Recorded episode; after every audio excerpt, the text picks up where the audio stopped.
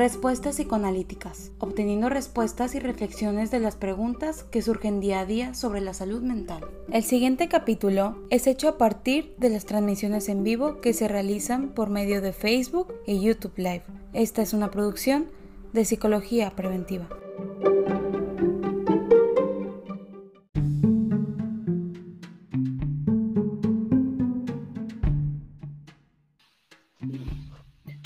Hola, eh, bienvenidos a este programa de respuestas psicoanalíticas. ¿Cómo estás, Diego? Bien, bien, ¿y tú? Voy llegando raspando, pero llegando. ¿Qué, te raspaste? no, no, nada, nomás aquí llegando apenas, pero llegué. ya, qué bueno, me da mucho gusto este, que si hayas llegado. Eh, definitivamente siempre va a ser un mayor placer hacer el programa junto contigo. El día de hoy tenemos un tema, este, yo creo que bastante interesante, que ahora sí que tiene que ver con todos y cada uno de nosotros y cómo funciona nuestro... Nadie se escapa de este tema, exactamente. Entonces, este, en ese sentido, pues creo que va a estar interesante. Em, y y pues ya, o sea, creo que el tema se llama mecanismos de defensa.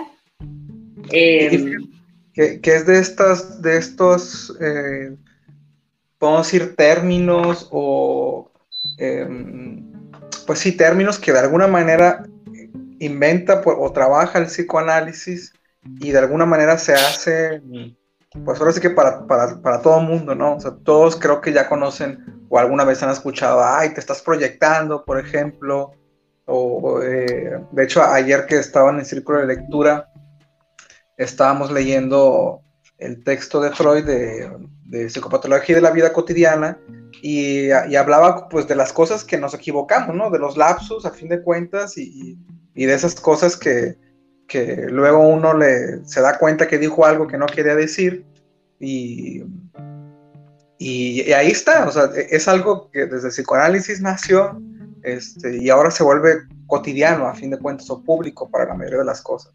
Mira la taza que elegí para mecanismos de defensa. ¿Y eso por qué? ¿Qué representa? pues defensa.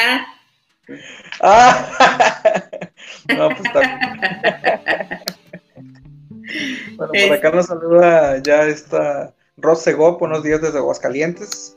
Qué bueno que está por acá. Todos tenemos mecanismos de defensa. Sí, y ah, porque si no, este, estaría un poco complicado el asunto. Eh, pero sí, e, e, esto, tomando un poquito esto que dice Ross, eh, a fin de cuentas los mecanismos de defensa desde el psicoanálisis son, aunque suene a veces como, ah, bueno, pues tal vez no deberíamos de defendernos de las cosas o no deberíamos estar a la defensiva realmente no, no va tanto por ahí el asunto. sí, pero no. O sea, sí por el sentido de que obviamente hay cosas que, de las cuales tenemos que, una parte de nosotros defendernos, por así decirlo. Eh, pero protegernos. es, o protegernos más bien. Creo que es una palabra que tal vez nos suena menos, uh, eh, o, no sé, mejor. Pero esto no quiere decir que, que no sea que no sea algo parte de nuestra vida, ¿no? Claro. Este, aquí tengo una definición de mecanismos de defensa. Eh, son estrategias psicológicas inconscientes puestas en juego por diversas entidades para hacer frente a la realidad y mantener la autoimagen. Entonces, de alguna manera, a mí me gusta más pensarlo como protecciones, inclusive cuando lo llegué a explicar en algún taller, recuerdo que lo, lo explicaba como protecciones automáticas, ¿no?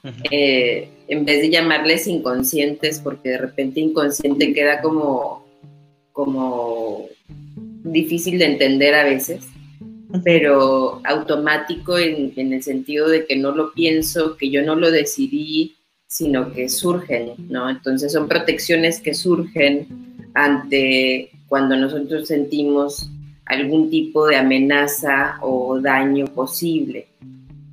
Y, este, y hay muchos diferentes tipos de mecanismos de defensa y, eso es algo como de las cosas que creo que, bueno, para mí en lo particular me parecen muy interesantes que cada quien de nosotros tenemos nuestros mecanismos de defensa o nuestras protecciones, nuestras protecciones automáticas favoritas y que esas protecciones automáticas favoritas precisamente le dan forma a nuestra personalidad. Entonces eso es como algo muy interesante y por otra parte es súper interesante que son tan inconscientes o que son tan automáticas que si yo te pregunto a ti o tú me preguntas a mí, ¿cuáles son tus mecanismos de defensa favoritos?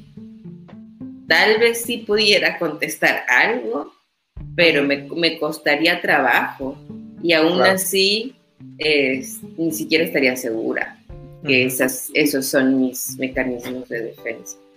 Sí, yo creo que o sea, con esto que, dices tú, Cris, de que son mecanismos a fin de cuentas inconscientes, lo que queremos decir, en, así como a muy grandes rasgos, es que son cosas que no elegimos, que no están en nuestra conciencia, este, que a fin de cuentas se construyeron por otra cosa, que no estuvo, por así decirlo, en, nuestras manos. Y también eh, me hace pensar con esto los mecanismos de defensa, que hay algunos en que podemos decir que la mayoría tendemos a, a, utilizar en eventos, por así decirlo, particulares. Pienso en el duelo, por ejemplo, que la mayoría de las personas, cuando alguien este, fallece, lo, que, lo primero que hacemos es negarlo. Y es una forma de poder encarar.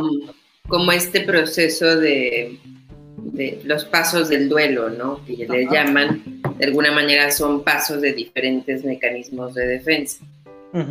Entonces, sí, lo, primero es, como esta realidad que dice, que alguien te puede decir, no, sabes que este, alguien murió cercano a ti, este, lo primero es negarlo por, por, la, por el fuerte golpe de la realidad, como es muy adversa, entonces tratamos de protegernos de eso y justamente la, forma en cómo nos protegemos es negándolo. Entonces es, es como algo que regularmente la mayoría lo hacemos, por así decirlo, y obviamente en lo que apuntamos hoy también es que pues cada quien tendrá sus favoritos, cada quien tendrá las como formas muy particulares de... Incluso he, visto también en, en algunos pacientes como dependiendo como de las situaciones utilizan más unos que otros de su propio repertorio, ¿no? Por así decirlo. O sea, si, si pasan cosas que tienen que ver con pérdidas, entonces utilizan más este tipo de mecanismo. Si pasan con, por algún tipo de, este, de angustia, por alguna razón, usan más de este otro tipo. Entonces, como eh, no solamente son herramientas, por así decirlo, que, utilizamos en el, así como de manera indiferente, sino que parece que una parte de nosotros sabe o está acostumbrado, por así decirlo, en qué momentos utilizarlos. Sí, este, una de las cosas que, que creo que sería prudente que nos preguntáramos es ¿qué utilidad tiene el saber mi mecanismo de defensa o, para qué tendría yo que hacerme consciente de un mecanismo de defensa? Y este, porque porque si dices, bueno, si es un mecanismo que entra cuando yo siento una amenaza, es inconsciente, me protege, entonces, ¿por qué hacerme consciente de eso? O sea, como de, ¿para qué, de qué me sirve? Ajá, si todo es automático, ¿no? Si todo es automático. Y en, cuando digo eso, no me refiero a que me aprenda de memoria el, el mecanismo de defensa y su definición, pero, pero sí considero que una de las cosas importantes hacer durante una psicoterapia tiene mucho que ver con hacernos conscientes de los mecanismos de defensa o levantar los mecanismos de defensa en muchas ocasiones. Este, y creo que sería prudente poder explicarle a la gente por qué eso es importante, ¿no? Y fíjate que a, mí me hace este, esta pregunta que dices, digo, también habrá que escuchar a las personas que nos están viendo, que qué bueno que, que están por acá. Eh, pues, tomando nuevamente el ejemplo que ahorita te decía, ¿no? De que, bueno, cuando alguien eh, hay una pérdida, entonces tratamos de negarlo.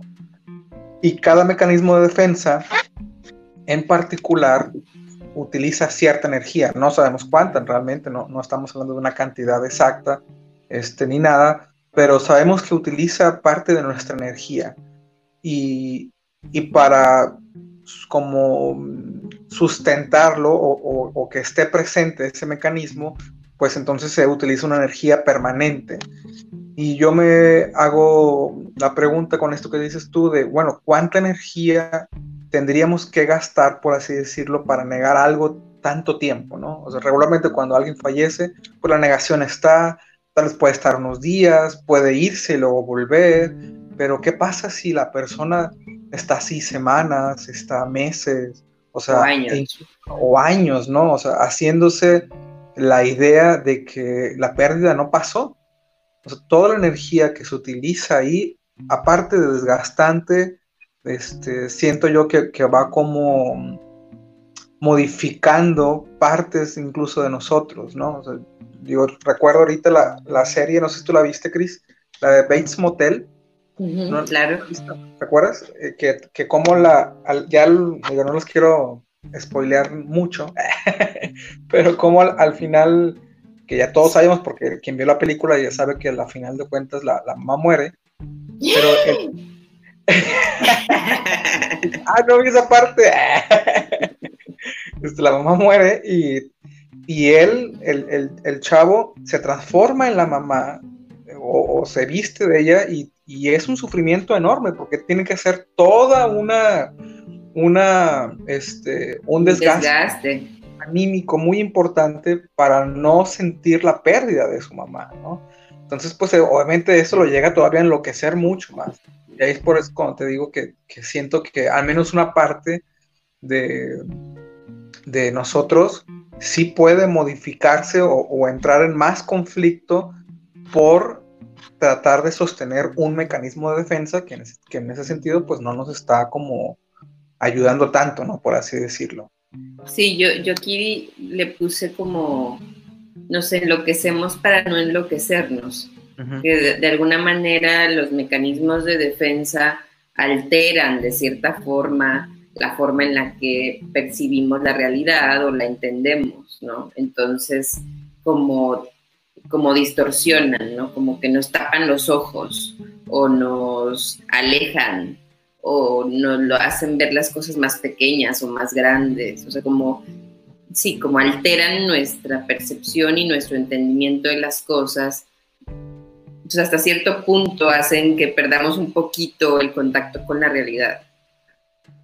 Pero, no sé, pero nos enloquecemos para no enloquecernos. En el ejemplo que das, o sea, definitivamente el chico tiene problemas graves, ¿no? Pero el no poder tolerar la, el aceptar la muerte de la madre por el dolor tan profundo que eso le provoca, lo lleva a enloquecerse, porque el enfrentar la muerte de su mamá lo enloquecería más o le dolería más, ¿no? Entonces, de alguna manera yo siento que los mecanismos de defensa hacen eso y, pero por otra parte, este, regresando a esta pregunta de que, qué utilidad tiene de que yo me haga consciente de mis mecanismos de defensa, creo que lo, tú lo mencionas bien como en el duelo, ¿no? O, o yo creo que también ante un despido o ante que te corta la novia, o no sé, hay, hay como muchas cosas que pueden, o ante la pandemia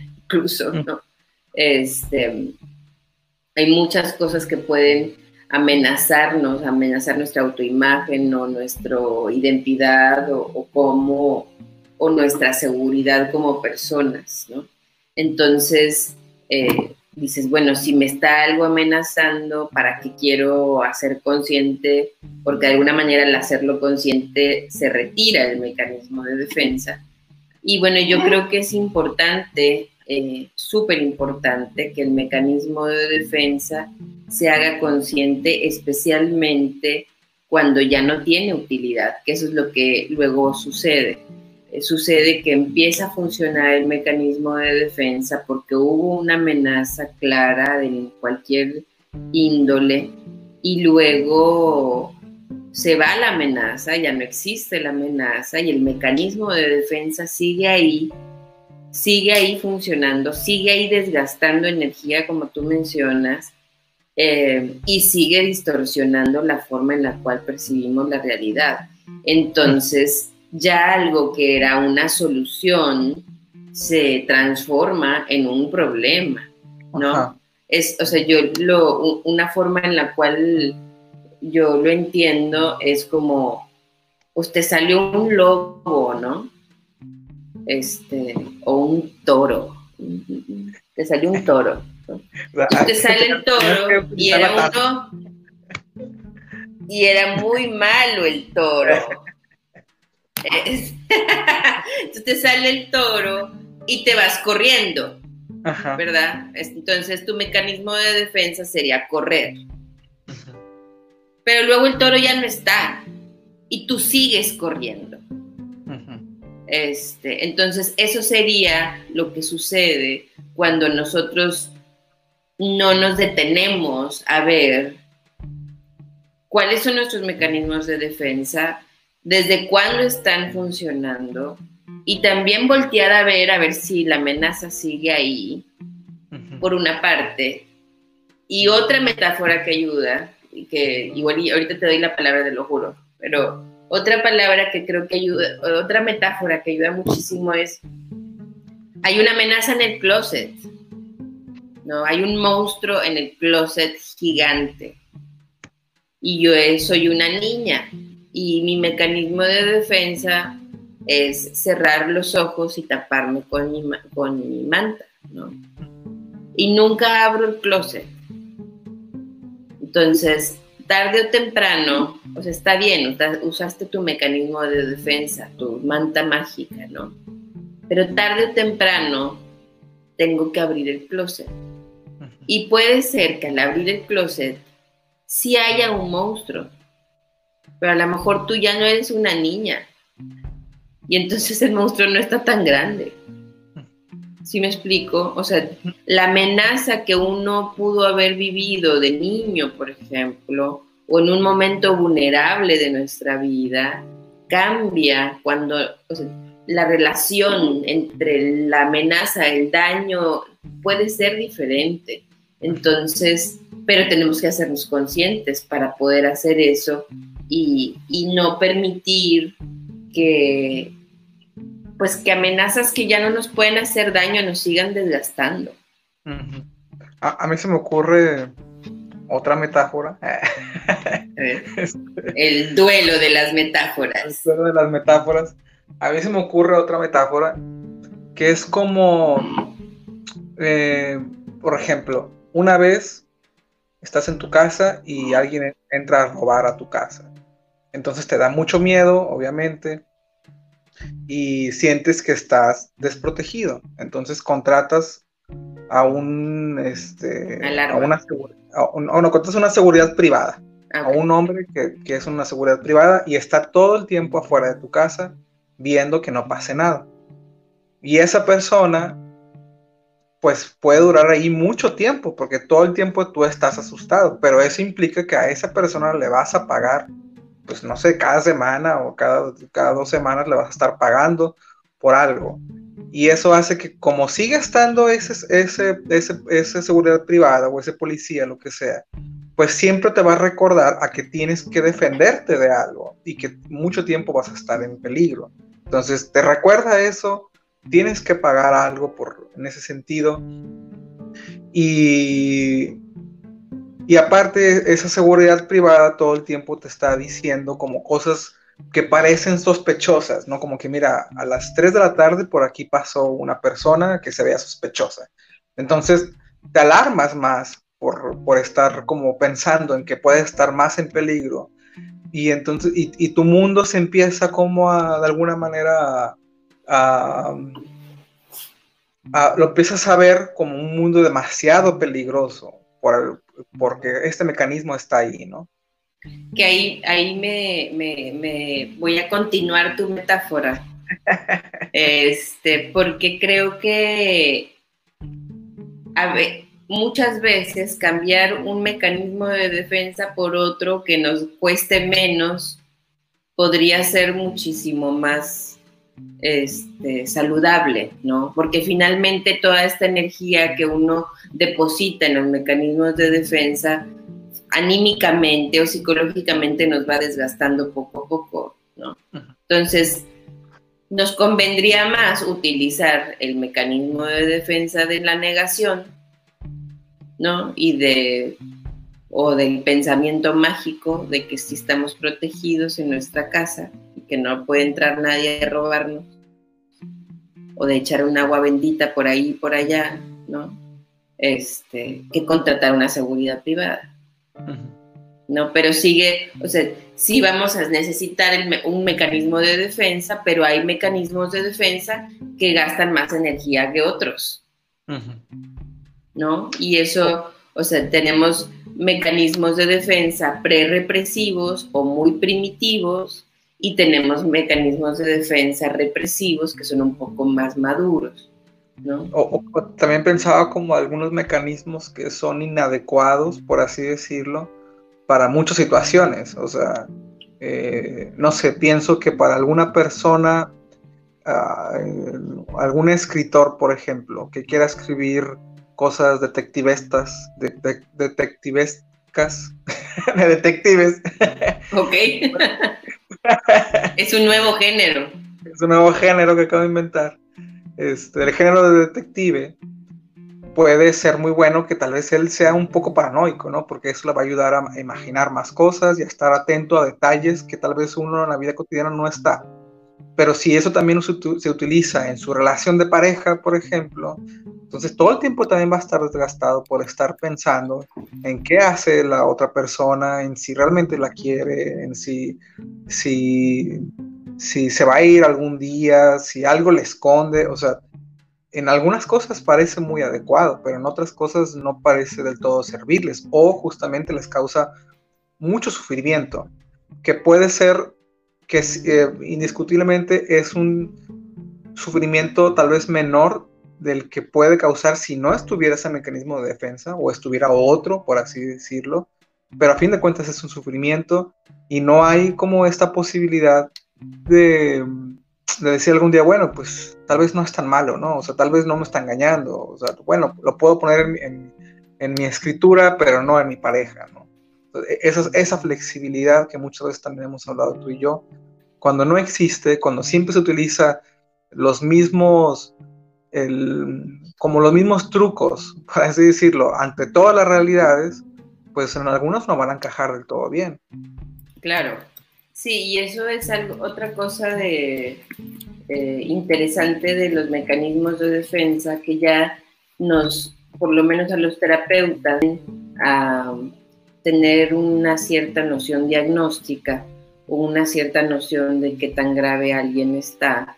Y cuando una persona tiene muchas herramientas o muchos mecanismos de defensa diversos para hacerle frente a los riesgos de la vida, pues tiende a ser más sano o más flexible que una persona que tiene sus favoritos y que solamente emplea esos, ¿no?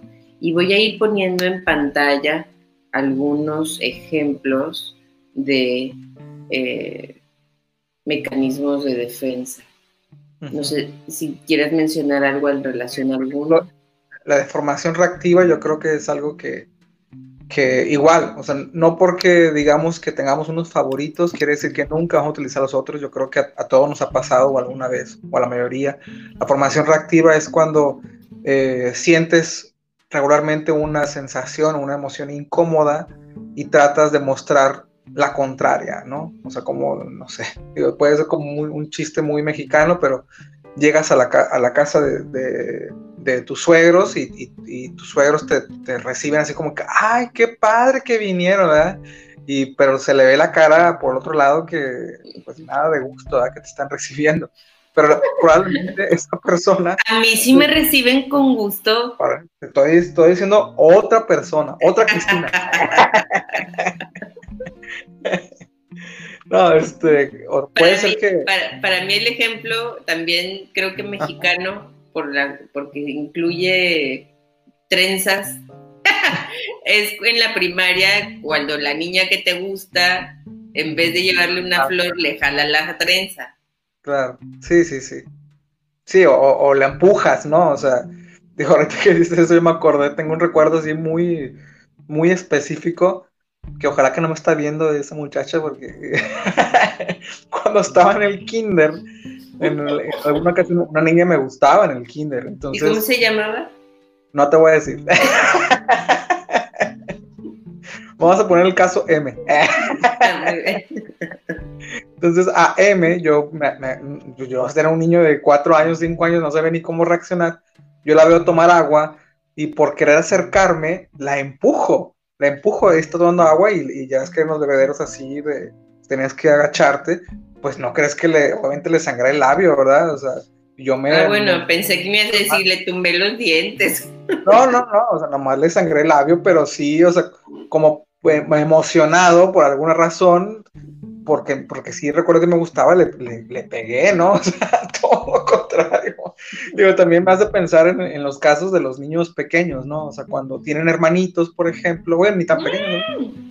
Sí, o sea, los, los, aprietan así con que dice, ay, te quiero mucho y que parece que no tanto, ¿verdad? Entonces, es a fin de cuentas como algunos ejemplos de, de lo que puede ser la formación reactiva en ese sentido. Yo, no sé si a alguno de las personas que nos ven este, les ha pasado o, o dicen, no, a mí jamás, yo nunca reacciono así. que es inconsciente a fin de cuentas, ¿no? sí, está bien difícil, o sea, está bien difícil identificarlo y más en uno mismo. Creo que es más fácil identificarlo con en alguien más, ¿no? Pero eh, bueno, ya habíamos mencionado el, mecanismo de defensa de la negación. Eh, eh, el, uno favorito de las personas medianamente inteligentes es la racionalización, o sea, encontrarle una explicación a todo, o una intelectualización, que sería ya una explicación como más científica. Sí, apoyada en la ciencia o algo así. Ajá, este tenemos la proyección, ¿no? Que tú lo hablabas dentro de, este escritor de, del nuevo género de las novelas digo, ah, detectivescas. Sí, claro. Sí, que, también hemos hablado un poco en eso, en, la cuestión de los celos, ¿no? O sea, a veces este, pensamos en que nuestra pareja nos puede estar engañando, que nos puede estar haciendo algo, y realmente es un deseo propio de, poder también engañarla, o a veces se está realizando eso, o sea, y la culpa por negarla también al mismo tiempo, proyectamos el deseo en la, en la pareja, ¿no? Como que, hay, yo sé que te estoy engañando, pero, pero te, estoy, te voy a perseguir a ti para no perseguirme a mí mismo, ¿no? Entonces sí, es como, a fin de cuentas nos hace ver también cómo una parte de nosotros es bien tramposa, o sea, una parte de nosotros es bien, este, no quiere saber. ¿Cómo? Tuya. o sea, no, quiere, escaparse de, la realidad. Pero creo que por ahí decía esta, esta, creo que era Mary Langer, que decía que el psicoanálisis sirve para, pues, para hacerse menos, menos menso, ¿no? O sea, para ser más honesto con uno mismo.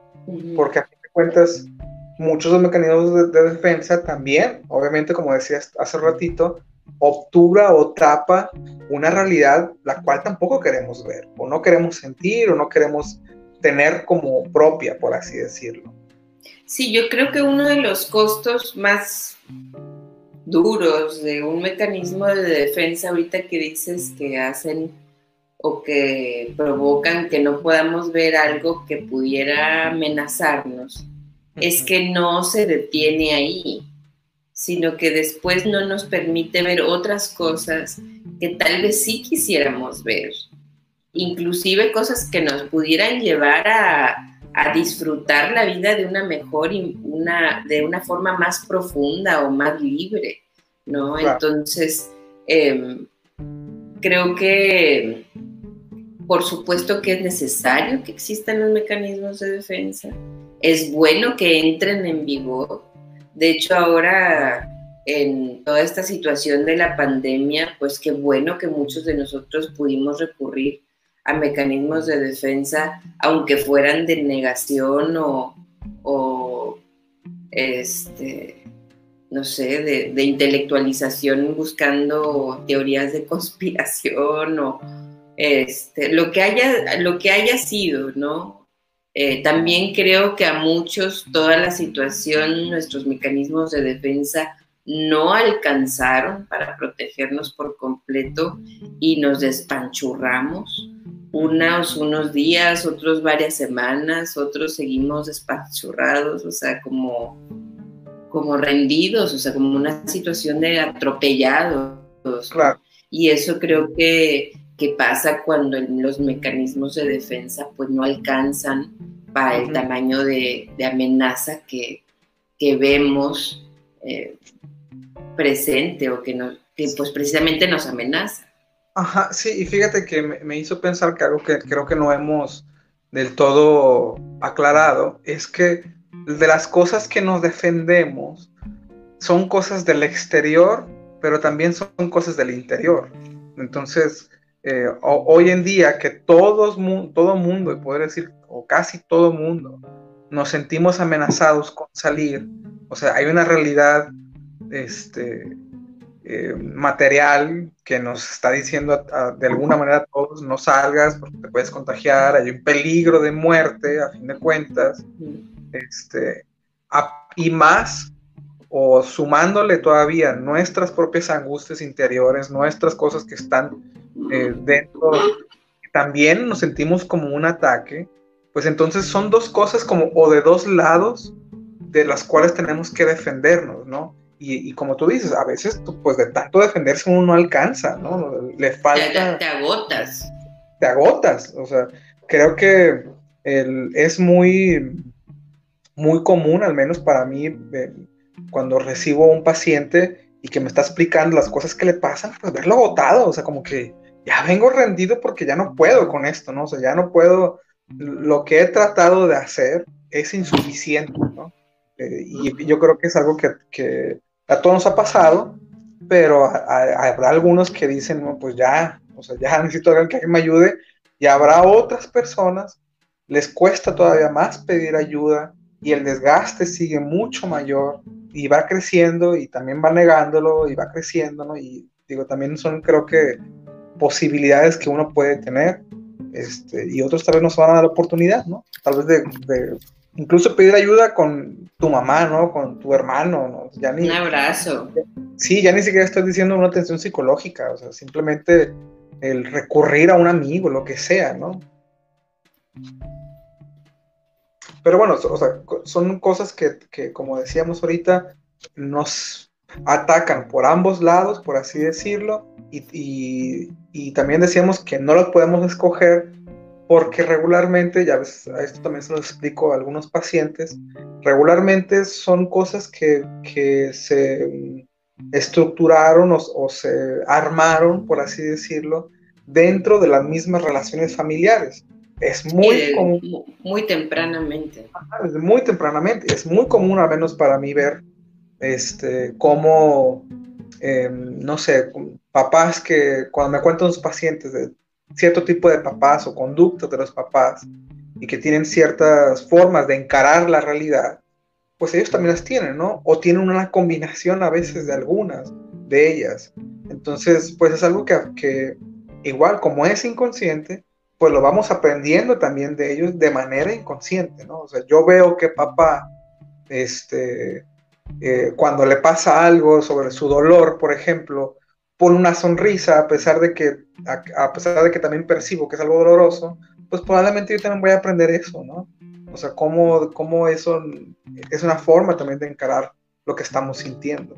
Sí, que sería como una formación reactiva. Este, yo ahorita regresando a esto del despanchurramiento, ¿no? O sea, cuando ya nos sobrepasa este o la amenaza o el tiempo que hemos estado sosteniendo un mecanismo de defensa. Me gusta mucho esta frase que dice la depresión y que pudiéramos ponerle otro, otro malestar ahí, pero la depresión no es señal de debilidad, es señal de que hemos sido fuerte demasiado tiempo.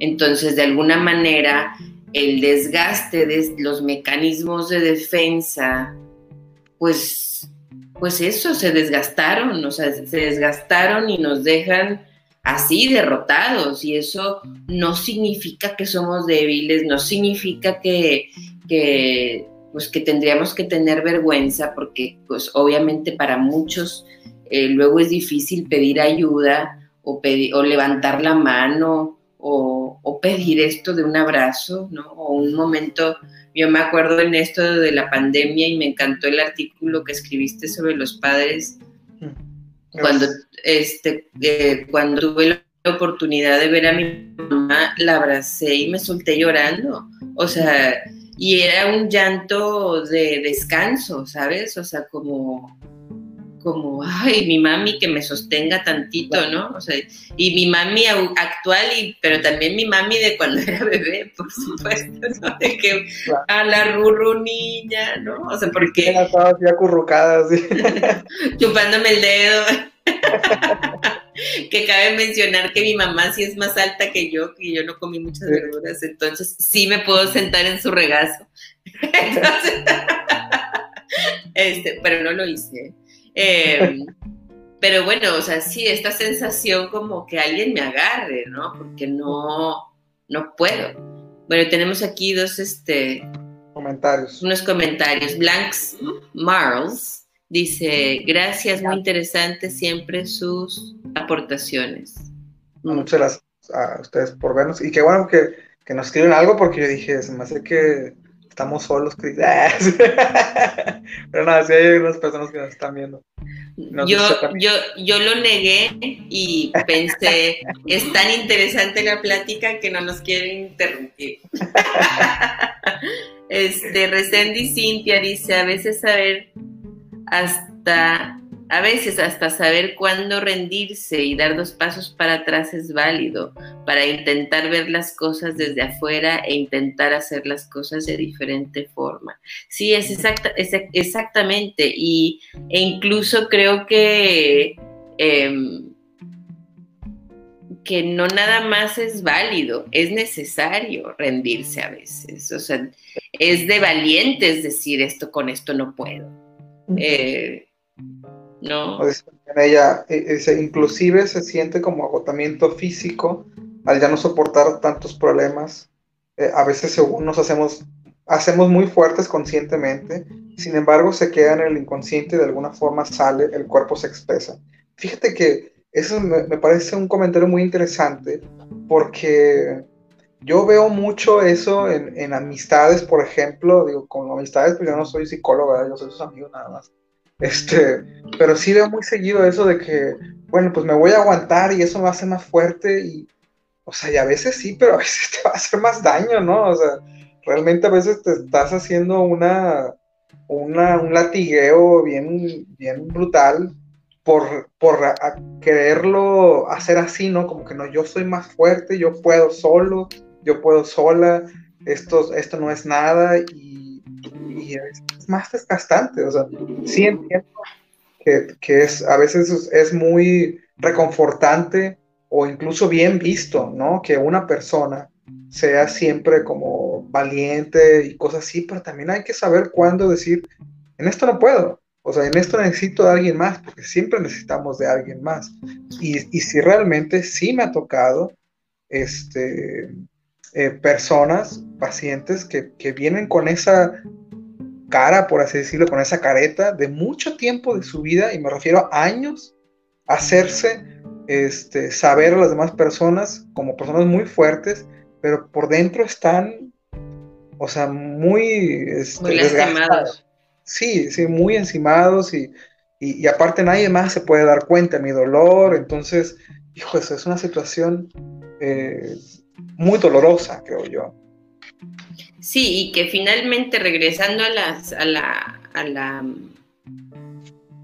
a la frase en pantalla, que la depresión no es señal de debilidad, es señal de que haber sido fuerte demasiado tiempo y que podría ser la depresión, la ansiedad, el ataque de pánico, o sea, podría ser muchas diferentes cosas que podríamos mencionar que no es señal de debilidad, sino que es que te has aguantado demasiado tiempo, ¿no? O sea, sostenido demasiado tiempo tus mecanismos de defensa, este, en realidad, o sea, y lo sabemos tú y yo como terapeutas, de las cosas que más fuertes nos hacen psicológicamente es precisamente el reconocer que somos vulnerables, que tenemos errores, que nos vamos a morir, que, este, que la vida tiene una caducidad que no sabemos cuál es, que la vida es incierta, eh, que a veces las cosas como las percibimos no son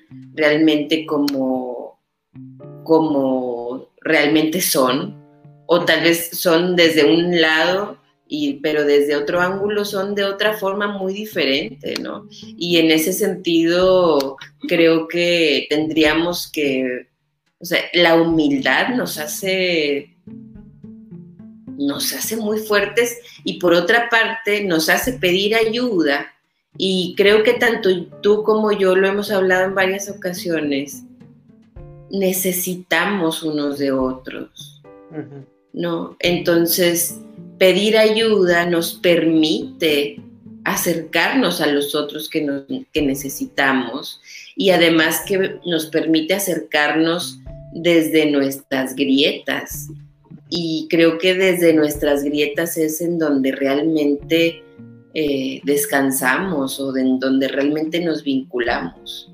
Sí, fíjate que me, hizo este, pensar, ah, por acá nos manda un saludo Gerardo, ¿verdad? Gerardo Saucedo dice, los veo desde YouTube, mil gracias por esta información, gracias por sintonizarnos por allá, eh, Daniel Tapia se queja de que cambiamos de horario, dice, ¿por qué cambiaron de horario? Me gustaba más el anterior. Este, vamos a estar transmitiendo, no, no respuestas propiamente, pero una transmisión, dos transmisiones por día, 11 y 2 de la tarde. Entonces, esperemos que esta variedad te venga bien y por otra parte, como Gerardo bien lo marca, se van a quedar todas las transmisiones en YouTube, ahí nos pueden ver este, y pues los y pues gracias por estar al pendiente, o sea, y, pues darse cuenta inclusive de que cambiamos horarios, ¿sí? De extrañarnos por a la una, una y media, ¿o qué era? Una, una, aquí ya no me acuerdo, una y media. Una y media. ah, no, no, ah, sí, era de una y media, dos y media. Sí, sí pero ahora no, no se confundan, es a las 11 de la mañana y otra transmisión a las 2 de la tarde próximamente. Gerardo Saucedo dice, la cultura muchas veces nos enseña eso, el que tú tengas que poder solo o también a no expresar la emoción por el qué dirán.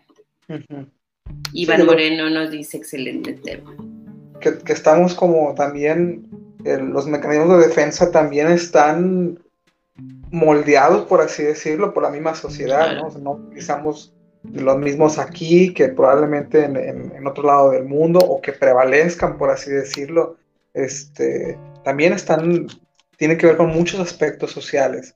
Y pensaba yo, fíjate, cómo ayer que estaba leyendo otra vez esto de psicopatología de la vida cotidiana de Freud, y él me daba cuenta, menos mi interpretación, sé que hay muchas interpretaciones de Freud, pero que él justamente lo que quería dar a entender mucho de sus textos era que si reconocemos lo que estamos sintiendo, va a ser menos pesado. O sea, decía él de un lapsus. Si tienes un lapsus, bueno, no lo decía así tal cual, ¿no? Pero lo voy a parafrasear. Hay un lapsus y ese lapsus, ese error de que crees decir una cosa pero dices otra, este, tiene un, un porqué. Y si no lo reconoces, te causa vergüenza o incluso te causa mucho enojo. porque tal vez te diste cuenta de algo sin saberlo o alguien más te escuchó, ¿no? Y, y entonces eso te hace más pesado todavía porque no solamente no estás reconociéndolo, sino también te estás enojando o te causa vergüenza. Y, y eso me hizo mucho clic de saber que, que, creo que Freud, mucha parte de, del, del por qué descubrir estas cosas era para hacer también la vida más liviana, ¿sabes? O como, pues si reconocemos esas cosas, no va a ser tan difícil, este, no va a ser tan desgastante al menos la vida que, los síntomas que uno tiene. Pero, y, eso me hace pensar en lo que nos compartía Nancy McWilliams en su libro, también dialogando con ella, este, sobre no te preocupes cuando se te pasa a señalar algo a un paciente, porque si no lo resuelve, va a volver a salir. Entonces, hablando de lo de tus lapsus, que digo, para nosotros como terapeutas puede ser un alivio porque no se nos pasó una intervención, pero si lo pensamos como personas, si no nos damos cuenta o si no nos damos la oportunidad de ver qué está sucediendo con nosotros y lo negamos y no le hacemos frente, no va a desaparecer, va a volver a surgir en otro momento una y otra vez y tal vez gastando más energía cada vez que salga. Y enredan, y además que, que no nada más es eso, sino que muchas veces pudiera moldear nuestras decisiones, nuestra forma de vincularnos, nuestra forma de dar y recibir amor, nuestra forma de trabajar. Y como, como todos estos mecanismos de defensa que pudiéramos nosotros estar como poniendo en práctica y no, aunque, aunque la amenaza ya no esté igual o aunque yo, nosotros ya no seamos tan vulnerables, pero mientras nosotros mantenemos esos mecanismos de defensa que ya no tendrían vigencia, estamos utilizando muchísima energía psíquica, o sea, muchísima energía vital, o no sé cómo llamarle sin sonar eso, esotérica, este, o sea, muchísima energía este, que nos agota. Mande. Energía solar. sí, estamos, estamos, energía de vida, energía de pensar, energía que nos pudiera permitir decidir, movernos, llegarle a la chica que nos gusta, decirle a quien no nos gusta que vaya, este, cambiarnos de casa, este, arrepentirnos y regresarnos a esa casa. No sé, o sea, nos quita mucha energía. O sea, el tener demasiados mecanismos de defensa ahí. Y luego existen mecanismos de defensa más primitivos, este, que además son más dañinos, que distorsionan más la realidad y que nos desgastan más. Y que nuevamente, pues la invitación a pedir ayuda. Claro, sí, que, con esto de, primitivos también queremos decir que son mecanismos que se dieron más tempranos, por así decirlo, y que regularmente se ponen, por así decirlo, se, no sé cómo decir, se sobreponen otros, y, que puede ser que, en algún momento de nuestra vida también los, los, tengamos por ahí, ¿no? En, claro. importantes, pero no son los los fundamentales en nuestra vida, por así decirlo. Como es la decisión que ahorita puso acá por acá Cris, que es como apartar, por así decir, de nuestra este, algo y, a diferencia de la, negación, no es que estemos realmente diciendo no, no está, para, realmente para la persona es una cosa aparte, ¿no? O sea, es algo que parece que nunca ha estado en su vida, pero algo de ella o de él se manifiesta constantemente, ¿no? Y, y, sabes que también pensaba en, en cómo algunos, bueno, no sé algunos, al menos se me ocurre uno, o ciertos mecanismos de defensa que al mismo tiempo dan como una cierta, un cierto placer, por así decirlo.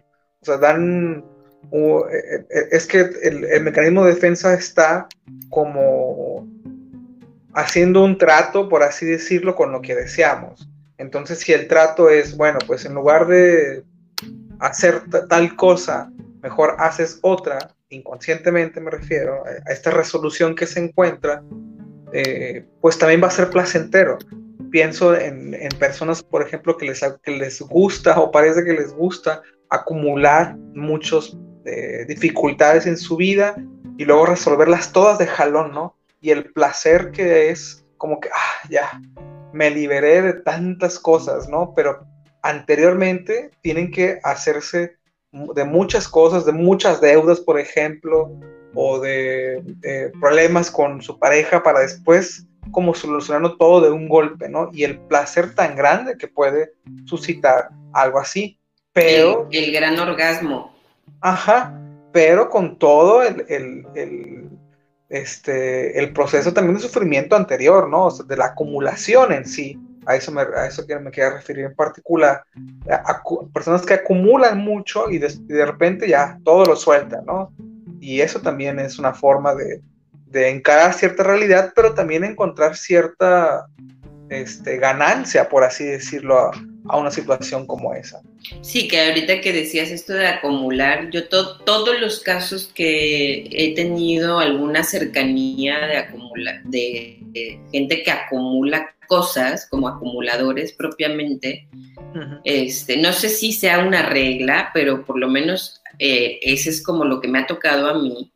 Eh, hay un duelo no resuelto.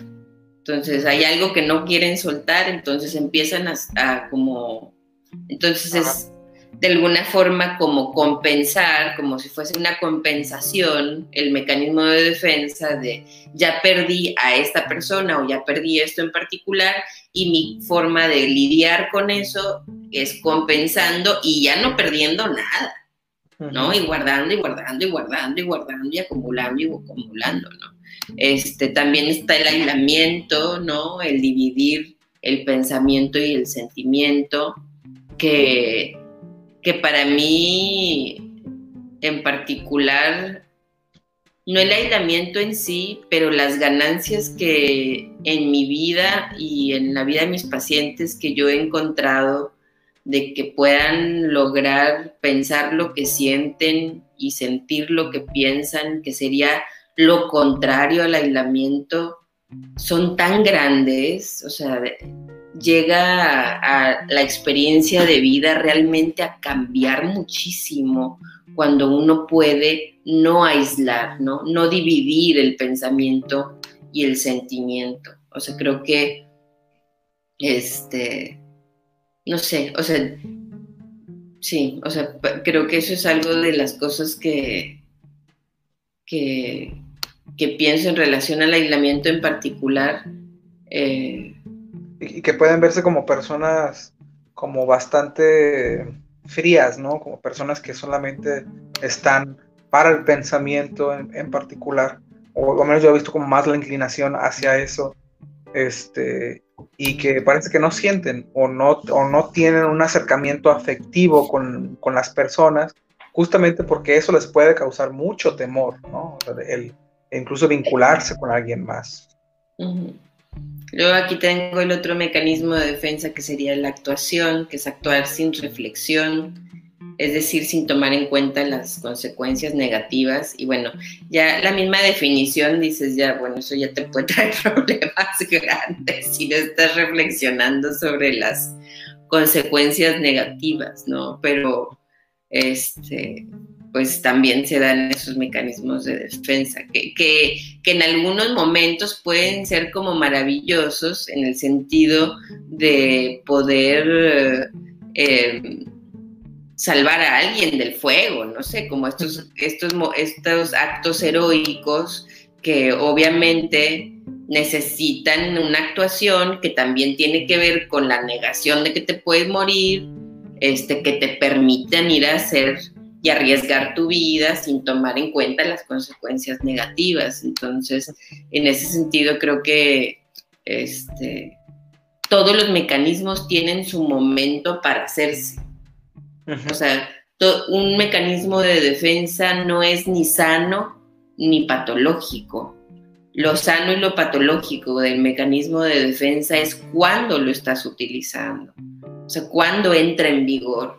Este, digo, tomando en cuenta que ya mencionamos que el mecanismo de defensa es una protección automática y por lo tanto inconsciente, que no es así como que tú puedas decidirlo, ¿no?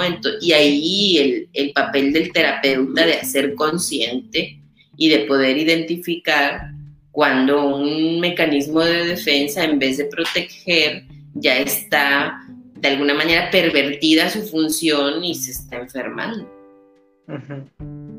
Y bueno, ahí está luego la, sublimación, que es de los, fíjate que curiosamente es de los que menos habló Freud, pero de los más conocidos de él.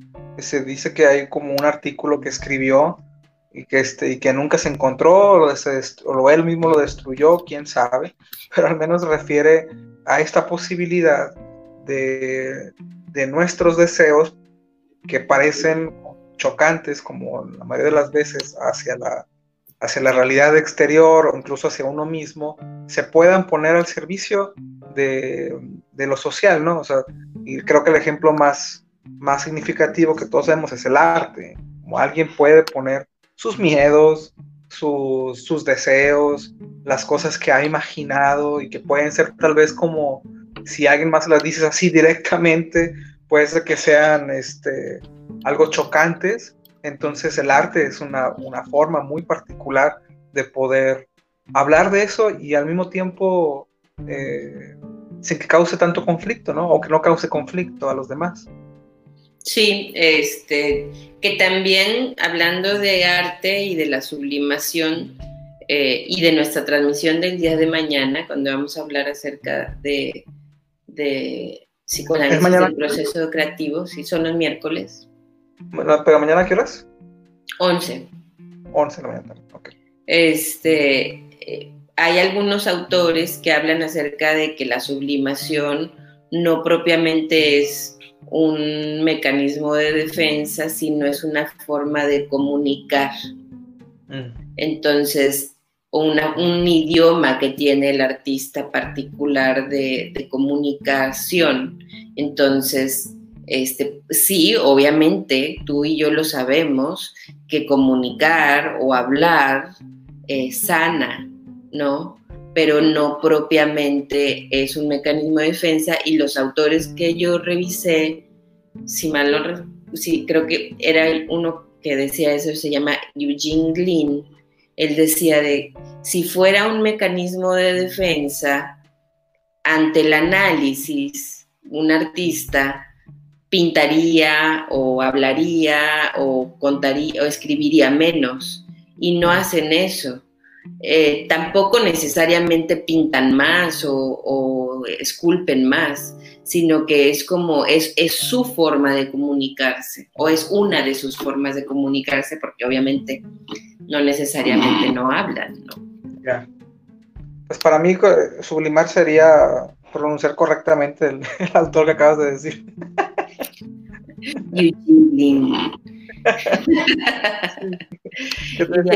es, de los menos, este, de, los menos dichos por Freud en sí. Digo, también creo que a él alcanzó la vida para, para muchas cosas, pero no para todo, a fin de cuentas. Pero creo que la, a fin de cuentas la, mayoría de los que hemos hablado el día de hoy este, tienen que ver con cosas que, como decía, eh, de, alguna manera nos, tenemos que proteger de eso que nos causa daño, de eso que sentimos, sea lo que sea. Este, por ejemplo, también está la, idealización, que, también a veces pienso, como, como te decía ya hace ratito, en, algunos casos parece siempre presentarse, en este caso el amor, ¿no? Casi siempre idealizamos en, en la relación de pareja, especialmente cuando inicia, necesitamos, o a veces nos vemos en la necesidad de idealizar a esa persona justamente para, para sentir todavía más amor y, no verle las cosas tan feas al principio, que tendría que luego caerse un poco esta ilusión para luego ya como integrar más el objeto. A, menos de que se estén poniendo más bonitas. Y ahí pues las, las idealiza uno más, ¿verdad? y que también puede haber momentos, ¿no? O sea, pienso en la, en la pareja en particular, donde nuevamente se idealice este, a la persona o el vínculo que se tiene con esa persona. Eh, y que, pero también, como cualquier otro, la, el exceso, por así decirlo, o el, o el pues sí, el exceso de, de algo como así, pues a fin de cuentas también está muy cerca de la negación. Es, es, eh, sobrevalorar algunas cosas y negando otras. Sí, sí, sí, sin, sin duda. O, o, inclusive esta, creo que esta está muy de moda, este, esta siguiente mecanismo de defensa de la omnipotencia de a mí no me va a pasar nada, ¿no? Este, con esto del, del contagio del COVID, eh, eh, creo que es una forma de lidiar con el mismo miedo de, contagiarnos, por supuesto. Eh, y puede haber muchos otros ejemplos, y sí, es, no sé. Y bueno, todavía nos faltan un montón de, mecanismos de defensa. Realmente eh, por otra parte, todos los mecanismos de defensa están relacionados a, ¿cómo se llama? A, la, a cierta represión, ¿no? Que sería como el mecanismo de defensa por excelencia. Ajá. Y, y, tanto es así que pues están divididos los, los mecanismos de defensa con represivos y pre-represivos, pero al fin de cuentas son formas en las cuales el ser humano o nuestra mente está tratando de lidiar o no lidiar o protegerse de, un, de un, daño, ¿no?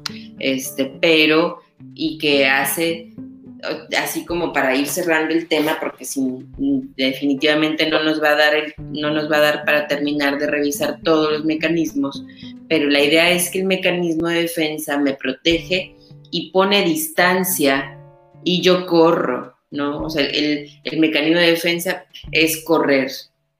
Pero si yo no dejo de correr, una, me voy a desgastar, la energía que voy a poner ahí va a ser grandísima.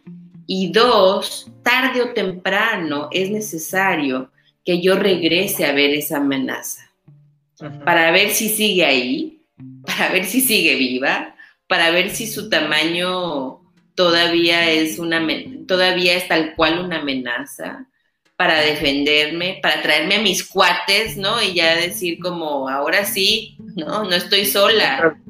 Ajá, sí, o sea, para meter una denuncia o para hacer un cuento o para, no sé, para hacer algo con esa amenaza que te que vino, ¿no? O sea, esto que nos está pasando ahorita con el COVID, yo estoy segura que va a provocar, por ejemplo, hablando de sublimaciones, necesariamente, que para mí, por ejemplo, ya revolví todo. Este, yo creo que muchos de nosotros tendremos el valor y les invito a que lo tengan acompañados de terapeuta o no, pero tengan el valor de regresar en su momento cuando esto pase y ver qué fue lo que sucedió qué fue lo que sucedió en ustedes, en sus familias, en sus parejas, en la sociedad, en su economía, este, cuál fue la amenaza real. Y yo pudiera casi garantizar, así le apuesto a que ese ejercicio va a provocar mucha creación de cosas este, mucha, mucha sublimación, mucha creatividad, mucha, mucha, y esa creatividad va a ser una forma de no huirle al problema, sino de hacer algo con él. Y eso es algo muy diferente. Sí. Se decía Freud en uno de sus, de sus textos que las personas encaramos igual las o muy parecidas las realidades amenazantes de la afuera que las internas, que es casi igual como las, las enfrentamos, ¿no? Entonces, pues más allá de, de ponerle todo a la afuera, como decirlo, bueno, pues es que todo fue la culpa del COVID o cosas así, pues también habría que ver qué dentro de nosotros eso despertó, ¿no? Para que, estuviéramos de esta manera y tal vez no de otra, que, que digo, porque yo creo que incluso personas que que yo las, cuando, cuando apenas empezó aquí en México todo esto, yo las veía muy animadas, así como que, bueno, pues no hay, problema, no va a estar tan mal. Y, este, yo creo que como la va a pasar bien, ya creo que ya todos, o sea, que he escuchado otra vez pues ya están cansados, ¿no? O sea, por más que buena cara le pusieron y... Actitud positiva. sí, que, para mí aparte son personas que, tienen un, no sé, una, buena forma de, enfrentar las cosas, pues aún así todos nos hemos visto rebasados. Este, pero también hay de, hay de rebasamientos, a despanzurramientos, ¿verdad? Como tú dices. Sí, sin duda. Y esto que dices de que las amenazas, que lidiamos con las amenazas externas y las internas de una manera similar, me parece como muy valioso y también considero que toda esta situación que estamos viviendo es una gran lupa o puede llegar a ser una gran lupa a nuestro interior eh, para ver qué fue, qué, significó, qué, nos aterrorizó. Nos aterrorizó perder a mamá y a papá, nos aterrorizó la, la economía, nos enfrentamos con malas decisiones y nos agarró en momentos de deudas grandes, este, nos hizo valorar nuestro trabajo de una manera diferente o devaluarlo por completo, eh, nos hizo unirnos, nos hizo separarnos, no sé, como qué fue lo que pasó y o qué fue lo que, o, me empezaron ataques de ansiedad o depresión o, o, cosas que no había atendido, cosas de las que venía huyendo me alcanzaron, ¿no? Entonces eso también pudiera estar presente. ¿Qué, qué, nos va a dejar todo? Este, esa es la pregunta, ¿qué es lo que nos va a dejar todo esto? Dice, definitivamente Nan Rodríguez, Nani Rodríguez, que no es nuestra Nani Rodríguez, pero es, homónima, dice, definitivamente este tema merece ser retomado para hablar de todos los mecanismos. Saludos. Lo tomaremos en cuenta. esta va a ser la última vez que vamos a hablar del mecanismo de defensa. el mecanismo de defensa de Diego es el chiste el favorito. Este, Blanks dice, es verdad, opino lo mismo, considérenlo por favor. Ok, La última vez. Okay. Vamos, no, vamos a hacer mecanismos de defensa, segunda parte, próximo martes a las 11 de la mañana. ¿Qué te parece, Diego? Ya nos comprometieron aquí. Pues bueno, pero, pero, pero que digan, que digan también a ver si se han dado cuenta de algo, ¿no? Al menos de, digo, sé que es difícil, pero algo tal vez a veces resuena, ¿no? Este, sí, si uno se va escuchando, me resuena. Que hagan el, programa junto con nosotros, ¿verdad? Y otra cosa, si hacemos el programa de mecanismos de defensa y Nani Rodríguez no está, y Blank Smarts tampoco, tachita total. Pero bueno, este fue un gusto. Les voy a dejar aquí los teléfonos de psicoterapia si alguien se anima. Este, y también, no sé si quieras compartirles un poco acerca de el, grupo. Ah, eh, sí. Sí, sí, también ahí ahorita estamos haciendo un, para quien guste de también no solamente la terapia individual está como, claro, algo muy importante, pero también un proceso grupal lo que se puede parecer incluso a una terapia grupal, por así decirlo, donde no solamente está el terapeuta, sino otras personas que pueden pasar por cosas similares a uno. En este caso, eh, estamos eh, buscando formar un grupo de personas que están pasando por ansiedad por todo esto del COVID, ¿no? Entonces, si tú de alguna manera has sentido que esto ha sido... Este, que te ha sobrepasado. Sobrepasado, y, te gustaría, en, lugar de, o a veces también a la par de una psicoterapia individual, también tomar algo en grupo, pues esta es la oportunidad.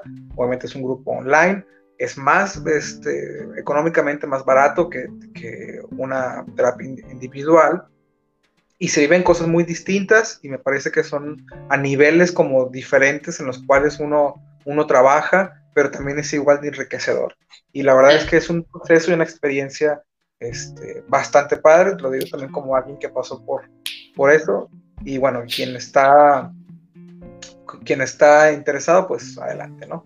También es sí, ahorita que, que dices que hoy, bueno, entretejiéndolo con todo el tema, yo creo que cuando algo te sobrepasa, como nos ha sobrepasado a muchos esta situación, eh, por supuesto que la psicoterapia individual es útil, pero también el grupo me parece una de las recomendaciones más atinadas, porque entre varios es más fácil muchas veces sostener este tipo de situaciones y más cuando son experiencias compartidas. Aunque no todos estamos viviendo igual la pandemia, todos la estamos viviendo. Entonces, de alguna manera, es una gran oportunidad de escuchar y de rebotar toda la experiencia vivida con un grupo de personas. Yo creo que debe de ser una experiencia de aprendizaje, de crecimiento y también de atención este, pues psicológica a la ansiedad que, todo esto pudiera eh, haber provocado. Y bueno, nos vamos después de eh, leer los últimos comentarios. Muchas gracias, muy interesante. Me apunto para el próximo martes para la segunda parte. Ya estás en la lista, Jacqueline. Este. Dicen hay que va a ser la, la, primera en decir presente. Bueno, entonces en la siguiente vamos a tomar lista, Cristina. Muy bien. Es lo que nos están obligando, ¿no? A, tomar lista entonces las personas. Ni, modo, ni modo. Este, lo tendremos que hacer y daremos estrellitas a los que asistan a tiempo. Asistencia, así. Y si viene con retraso, le vamos a poner un, un menrisa, así. A, ver qué, qué signito encuentro por aquí que se pueda poner ahí de que cuenta o, me enoja, así. Ah, claro que no. Este, ah, nuestro mecanismo de defensa, el zarismo. Este, bueno, fue un placer estar con ustedes esta mañana. Eh, muchas gracias por acompañarnos. Gracias, Diego. Siempre, de verdad que muy enriquecedor tus, tus comentarios. Eh, y pues bueno, nos vemos. No duden en pedir psicoterapia. De verdad se los decimos como terapeutas y como pacientes. Y no duden en tener la experiencia en grupo. Se lo decimos como terapeutas y como pacientes. Entonces, este, pues eso es todo, todo, amigos. Sí, nos vemos el próximo martes. Que estés bien. bye. bye.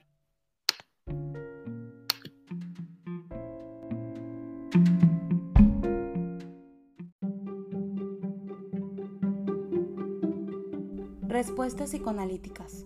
Obteniendo respuestas y reflexiones de las preguntas que surgen día a día sobre la salud mental.